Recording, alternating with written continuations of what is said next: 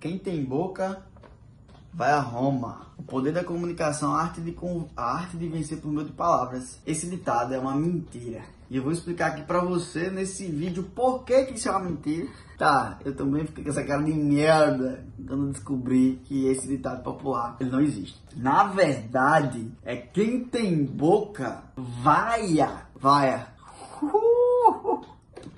Eu escutei essa vaiada na minha mente quando eu descobri isso. Qual é a grande questão? Por eu porque ele tá falando isso? Tá falando só pra tirar onda comigo? Não, tô falando isso com você sobre quantas coisas na nossa vida nós escutamos e não questionamos. Nós assumimos como verdade e nós não questionamos essas verdades. Só existe uma verdade absoluta: Jesus. Essa é a verdade absoluta. O restante questione, pergunte, queira entender. Inclusive, o próprio Jesus ele ama questionamento. Então, será mesmo que eu não consigo? Será mesmo que eu sou tão ruim assim em se comunicar? Será mesmo que eu sou tão ruim assim em vender? Será mesmo que eu sou tão ruim assim que não posso empreender? Será mesmo que eu tenho todas essas incapacidades que você acredita ou que as pessoas falaram para você que você tem?